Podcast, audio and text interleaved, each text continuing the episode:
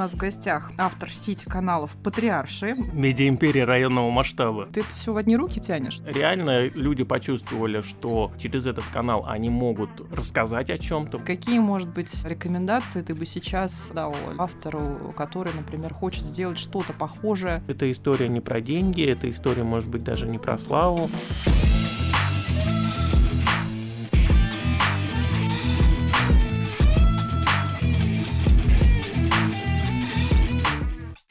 С вами подкаст «Бренды и медиа». Меня зовут Анна Подпрятова, и здесь мы разбираем громкие кейсы и известные в узких кругах истории.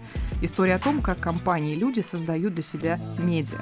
В гостях у нас только практики. У них мы и узнаем, почему одни медиапроекты приносят славу своим создателям, а другие нет. Поехали! Поехали!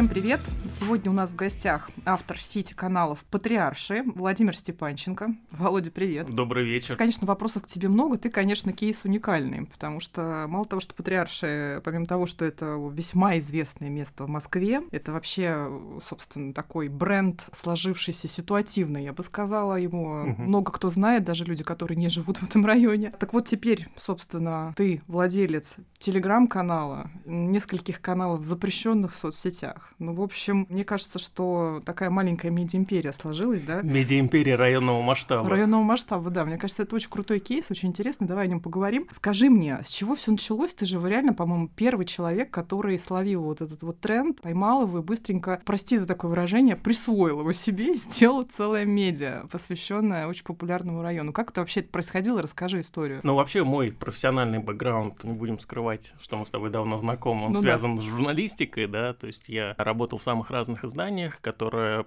прежде всего освещали московскую жизнь, московскую повестку. Мне всегда хотелось сделать что-то такое, ну, свое, да. Мои каналы, они не персонализированы, потому что когда я их только начинал делать, я работал и журналистом, и вроде как бы параллельно занимался этими каналами, это была такая, ну, конкуренция, да, конфликт интересов. И поэтому у меня были не персонализированные каналы. Я, собственно, пытался создать что-то такое свое, которое останется со мной навсегда, можно сказать, да, которое я буду делать сам, определять сам редакционную политику, что публиковать, как, когда. Поскольку я живу там рядом в районе, и достаточно много времени проводил, то все это началось там, может быть, сначала с увлечения фотографией. Тогда были вот, собственно, вот эти вот запрещенные соцсети выходили на российский российский рынок, они там были на пике своего развития. Потом мне уже было интересно писать тексты, записывать интервью, ну и как-то так все пошло по накатанной, по накатанной. Потом меня там стали узнавать местные жители, и вот, собственно, как ты иронично подчеркнула, да, сложилась такая небольшая медиа-империя, которая посвящена району Патриарших. Но я не претендую, да, там, на захват, на сквотерство какого-то, потому что, естественно, что этот район, он принадлежит всем,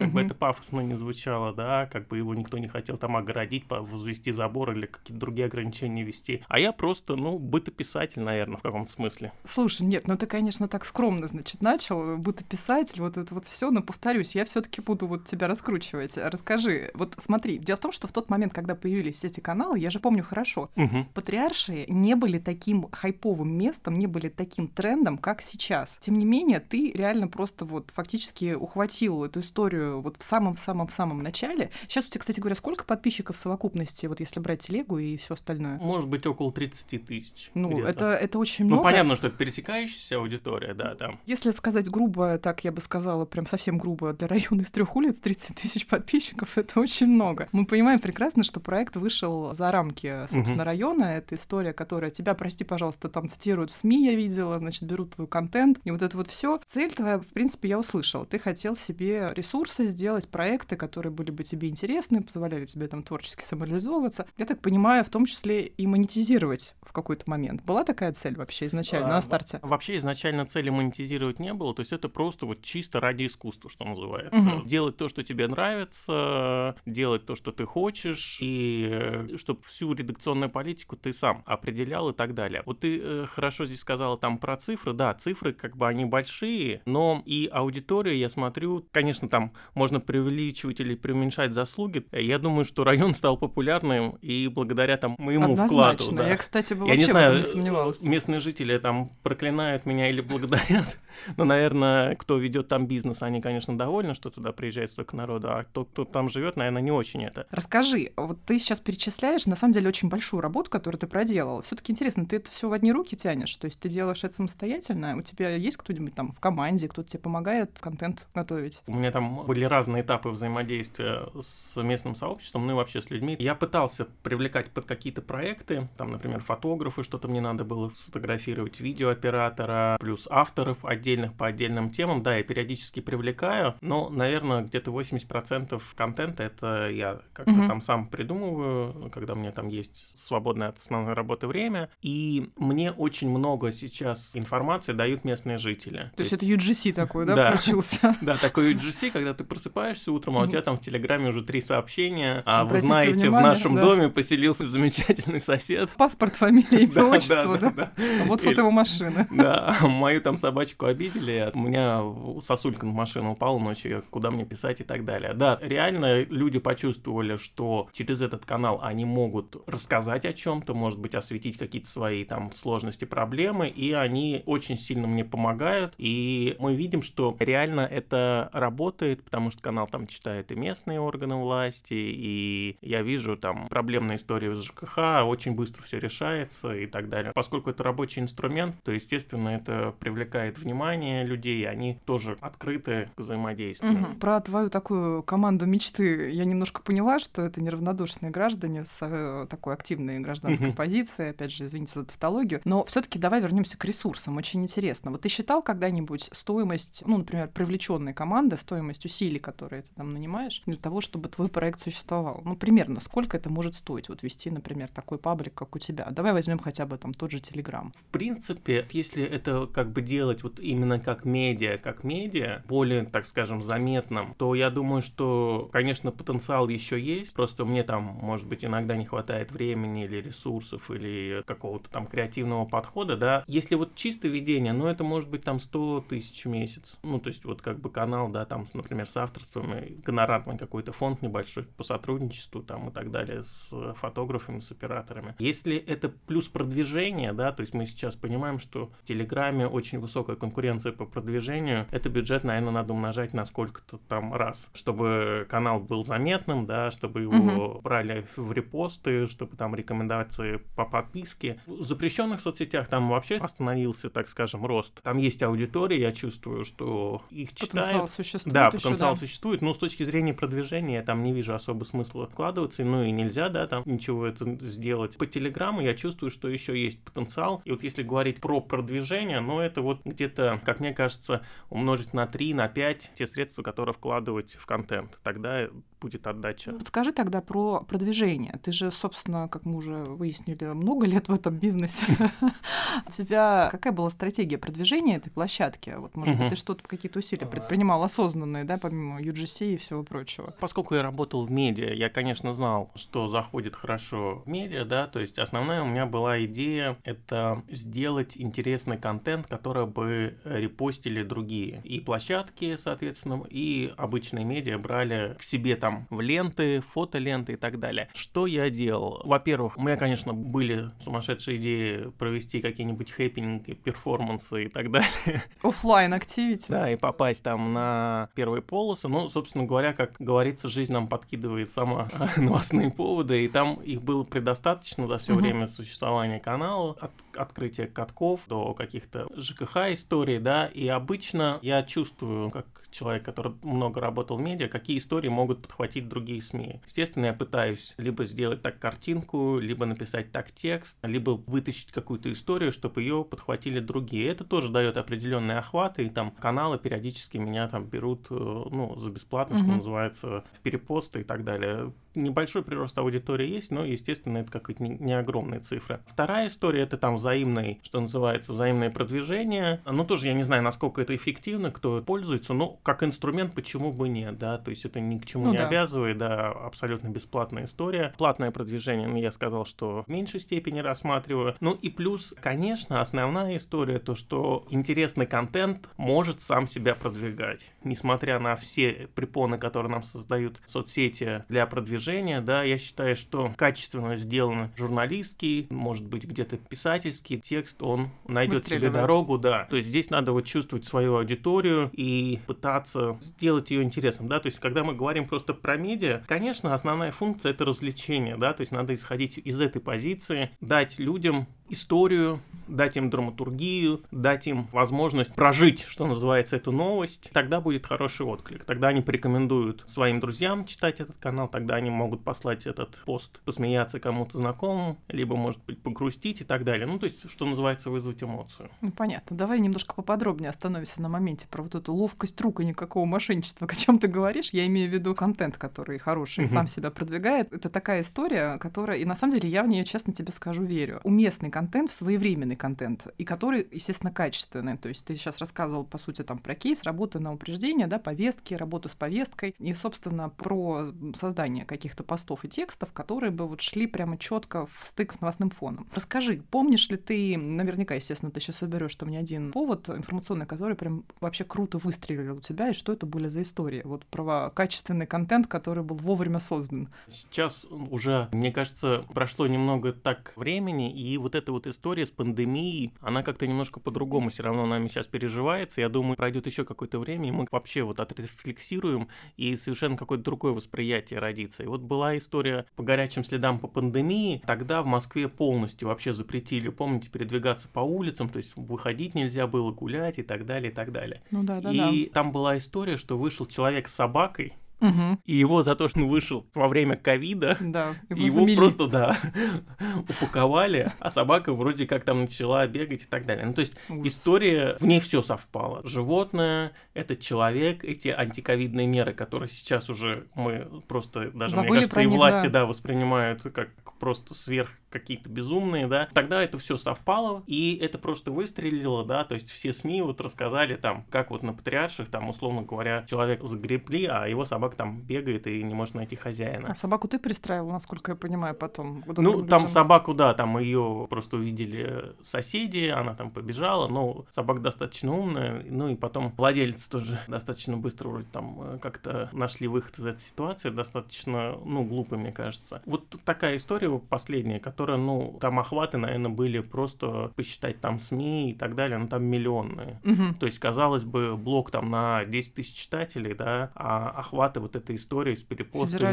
да, очень большой. Такая вот история. Она хайповая, по-хорошему желтая где-то, она такая история для первой полосы газеты. Но вот мне больше нравится история, которая решает какие-то проблемы людей. А, Например, опять же, при моем участии просто исторический дом дореволюционный, и там собирались сменить окна в подъезде. Ну, это общедомовое имущество, да, и поставить пластиковые окна, а там очень красивая такая в стиле модерн рама была, и жильцы выступили за то, чтобы ее сохранить, но просто они даже не знали, куда обратиться. И я написал там пост, вот давайте привлечем внимание, зачем нам менять на этот бездушный белый пластик, хорошо бы сохранить вот эту вот модерновую раму в подъезде. Она, конечно, никому не нужна. Это не окно в вашем квартире, за которое вы там будете биться. Но давайте привлечем внимание. И действительно, власти услышали и сделали очень красивую реконструкцию. Я когда каждый раз там хожу в этом Козихинском переулке, смотрю, думаю, вот это вот окошко было сохранено благодаря мне. Не будет меня, моего блога, но оно останется, может быть, там на какие-то следующие поколения. Какие здесь могут быть еще форматы? Вот ты когда продумывал переносить что-то в оффлайн, да, ты же, я так понимаю,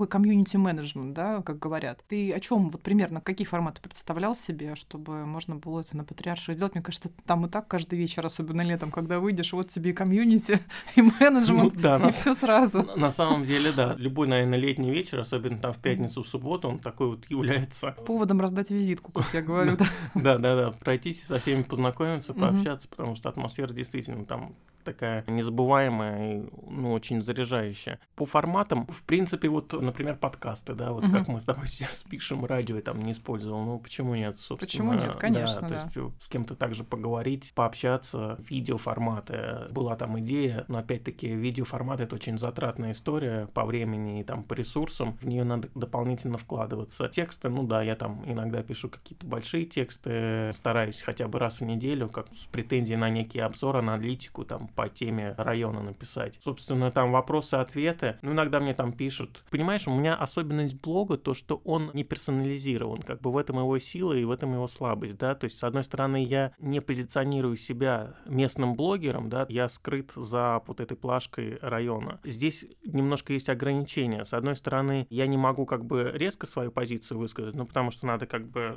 Нейтралитет от... соблюдать, да, да, потому да. что это да, от лица, коллективное да. лицо. Да, да. То, угу. то есть некоторое коллективное лицо, это, условно говоря, и так иногда пишут, говорят, вот вы захватили патриарши, почему там... Твиттерский захват. Да, то-то написали, говорят, да нет, я не захватил, пожалуйста, вы тоже можете создать свой блог и также писать. Я на открытых платформах это все делаю, и хотите, если мне напишите, выставлю какое-то ваше мнение. И, соответственно, здесь как бы форматы, они тоже немножко ограничены. То есть, когда ты действуешь там от лица вот немножко обезличенного, и когда там... Ну, у нас, в принципе, блогеров, у которых личный бренд, именно ассоциированный с фейсом, их много, да, то есть вот таких блогов, как угу. там обезличенных, районных, микроблогов, их не очень много. Ну да, это я и говорю, что это такой довольно прецедент, собственно, поэтому я и шучу, что ты угу. немножко так экспроприировал бренд, который тоже слово не очень уместное, повторюсь, принадлежал бы этот бренд, собственно, кому-то конкретно, да, то есть это опять угу. же такое народное достояние. Скажи, а если все-таки вернуться вот к этим форматным моментам, вопрос про форматы, про статистику, вот какие-то цифры можешь привести? То есть, ну, например, хорошо, у тебя телеграм-канал, я так понимаю, сейчас самый активный медиаресурс. Угу. Какие форматы там лучше всего заходят у тебя конкретно сейчас? И, может быть, какой-то boost статистики в последнее время, на каких поводах это происходило? Вот как не смешно, в Телеграме я смотрю, что лучше всего заходят очень глупые мемы или шутки про патриарши. Шутка типа «Куда вы после МГИМО, мы на патриарши?»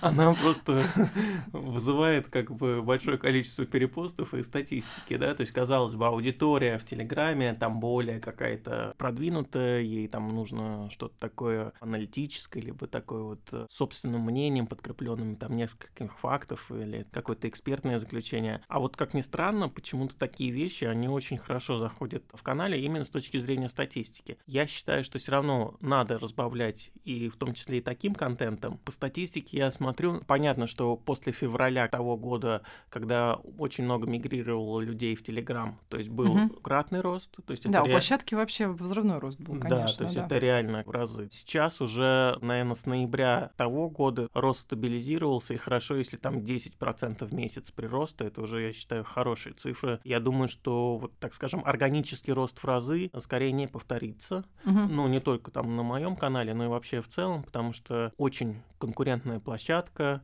с очень сложным способом продвижения. То есть и таким каналам, как мой, им будет тяжеловато, но, конечно, ядро аудитории будет сохраняться, и периодически такие вспышки на солнце вы будете видеть перепосты в других каналах по каким-то информационным поводам. Мой вопрос как раз, мне кажется, напоследок в части вот контент-политики был связан как раз с этим, ну, по сути, стеклянным потолком же, правильно? Для канала это в ну, каком-то да. смысле он достигнут, правильно я тебя слышу? В принципе, да, я тоже над этим думаю, а вот что дальше, да? То есть, угу. естественно, ты как автор хочешь, чтобы тебя читало больше людей. Ты вот думаешь, а что ты можешь еще сделать, а как тебе. Да, есть такое ощущение, что достигнут какой-то потолок. Потолок именно у медиаресурса, на твой взгляд, или потолок уже бренда патриаршей как такового, да? То есть он сам себя, может быть, исчерпал. Вот что ты думаешь по этому поводу? Или нет? Судя по всему, если жилые комплексы в Краснодарском крае называют ЖК Патрики, кафе в Тюмени называют на Патриках, а в Дубае открывает ресторан Патрики, то у этого бренда есть еще потенциал роста. И узнаваемость у него только растет, и благодаря фильму, сериалу «Беспринципные», да, и так далее. В любом случае мы все те, кто так или иначе использует этот бренд в своем творчестве, работаем на его продвижение. И я думаю, что потенциал есть, надо просто делать, находить время делать качественный продукт. Это точно. Хорошо, у бренда Патриарши будущее еще есть. Что касается контент-политики твоего например, канала, да, твоих каналов, ты для себя какие здесь планы? Вот тот самый легендарный вопрос из методички про творческие планы. Здесь ты что планируешь вообще все-таки делать с этим контентом? Как ты думаешь с ним работать дальше? И, может быть, в связи с тем, что потенциал-то остается, я имею в виду, опять же, у бренда, может быть, у тебя все-таки там есть задор сделать угу. что-то новое. У меня есть задор, так скажем, может быть, еще сделать какие-то районные каналы по центру Москвы, угу. да, то есть, ну, понятная история относительно мне в этом районе проходит моя жизнь, потому что я чувствую, что все равно потребность у людей есть. Были группы там в запрещенных соцсетях, районные, да, прежде всего, которые сейчас, я смотрю, там умерли или которые там не так активны, как раньше, продвигаются. Все равно Москва — это огромный город, и здесь вот даже локальный блог, да,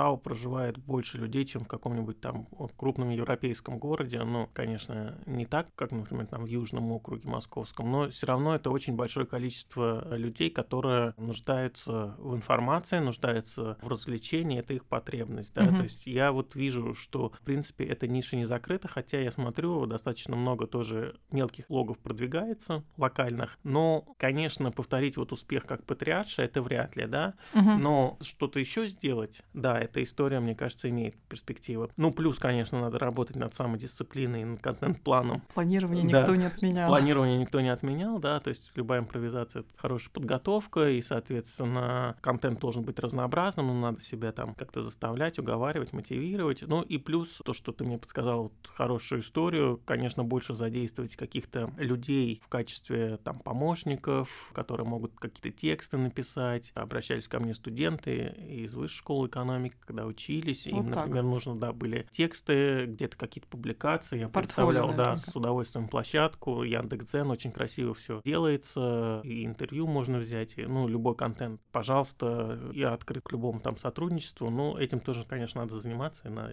нужно время, силы.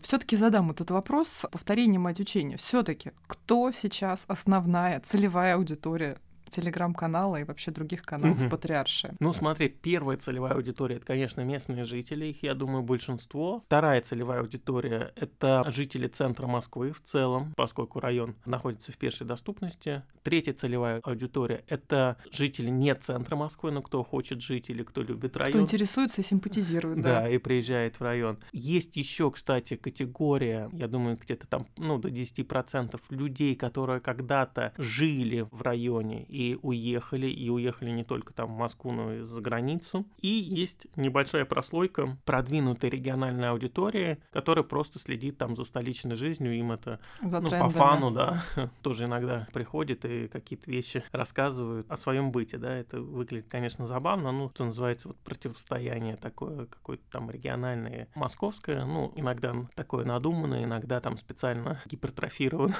ироничное. Это очень интересно. Ну, я смотрела, как когда подписчиков телеграм-канала Патриарши, я видела, что да, целевая аудитория первой группы присутствует в довольно заметном количестве. Да, да. Они подают какую-нибудь обратную связь тебе? Местные, я говорю, они самые активные и известные тоже. Мы там с кем-то встречались и общались, какие-то там проекты пытались сделать. Да, они, в принципе, все читают. Я смотрю даже там какие-то лайки, особенно в запрещенных сетях, там же видно, кто поставил ну, лайк. Да. Есть люди с синими звездочками заслуженными, они куплены, ну, вот, которые которые давно уже их получили, они там тоже отслеживают, и, в принципе, обратная связь, конечно, там приятно э, слышать от человека, у которого там несколько сот тысяч подписчиков, когда он пишет, о, классно, это такой интересный канал, или когда он репостит просто себе там в сторис или в телеграм-канал, да, это, конечно, круто, и эта аудитория, она самая большая, да, то есть есть люди, которые, кстати, среди местных, которые не хотят никакой публичности, они могут прислать какую-то новость, либо какую-то фотографию, либо еще что-то, но они...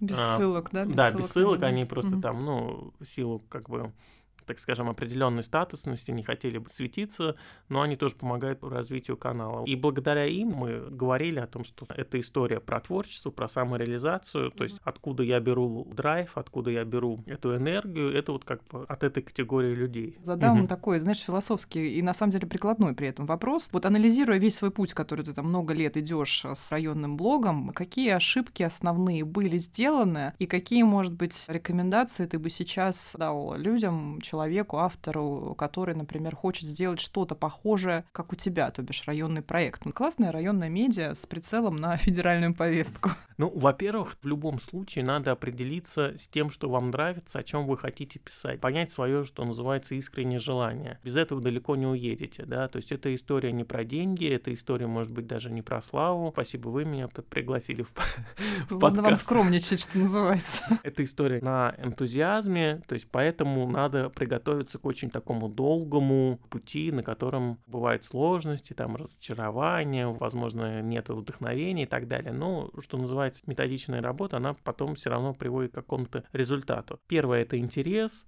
это готовность достаточно много уделять этому времени, либо находить его, либо там перераспределять как-то свои ресурсы правильно. Надо больше взаимодействовать с людьми в любом случае, если вы делаете какой-то районный блок, как, ну, что называется, нетворкинг в самом широком смысле, начиная от соцсетей, заканчивая там встречами и так далее. У меня, может быть, этого не хватило там на первом этапе, но потом просто пришло с развитием. В принципе, просто посмотреть и проанализировать из существующих проектов, да, то есть, что называется, референсы, на которые вы хотите, может быть, ориентироваться, в том числе заграничные какие-то истории, российский рынок, да, то есть есть региональные национальные медиа, там достаточно сильные, с какой-то своей повесткой, посмотреть, что вы можете у них взять хорошее, как-то переработать. И надо иметь в виду, да, медиапотребление меняется. Например, все равно мы там будем как бы вот с этой аудиторией, наверное, вместе стареть. Расти.